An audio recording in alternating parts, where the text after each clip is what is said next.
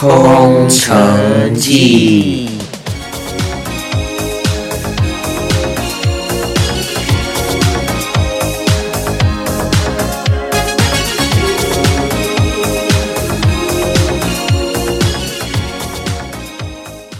西元二二八年春天的某个早上，孔明准备要带领五千名士兵去西城县搬粮草，结果这时候突然来了一通电话。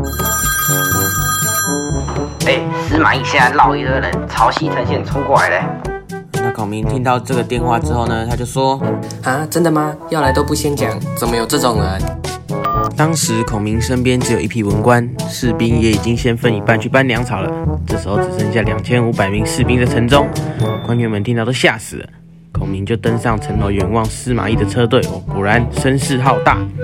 孔明于是就传下命令：大家把旗子都收起来，士兵们在岗位上站好，谁敢乱跑的就死定。然后门全部打开，大家装成普通人在门附近打麻将之类的。如果卫兵到了，你们不要理他，看我发挥。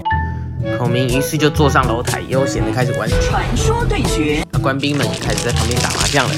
司马懿的士兵看到这样都不敢继续前进，急忙向司马懿报告：“哎哎，将军，孔明现在很悠哉的在玩传说对决，要怎么办啊？”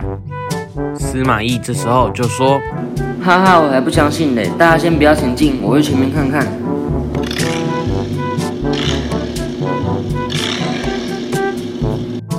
司马懿于是就骑着他的摩托车到前面去看了一下。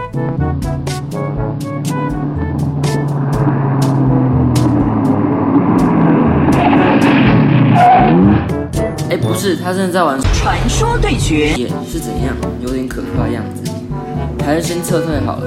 哎，大家，我们还是先回去好了。这时候嘞，司马懿他的儿子司马昭就说：“啊，他就让你进去了，啊，你不要进去啊，不然你现在在撤退什么啊？”江湖人称卑鄙人之助，可不是叫假的。这人现在就是想引诱我们进去，一定有埋伏的，不然他怎么敢？你不懂，不要吵了，我已经成功预判他了。孔明看见魏军远去之后啊，高兴的拍手大笑，每个官员看到都吓到了，于是问孔明：“啊，司马懿啊，算是蛮厉害的人呢，那怎么不敢进来？”孔明说：“他一定以为他成功预判我了，他没有想到我预判了他的预判。我其实是乱赌的啦，哈哈！没有士兵，只好吓吓他，让他不敢进来。没想到他还真的不敢啊，哈哈哈！”大家都很佩服孔明，然后就跟孔明说：“哎，等一下，这是因为你平常太奸诈了吧？”孔明就说：“我们人太少了，就算跑掉，也很快就会被抓。既然他们跑掉了，我已经叫关兴跟张宝在那里等他了哟。”就这样，司马懿开开心心的被孔明骗了。谢谢大家。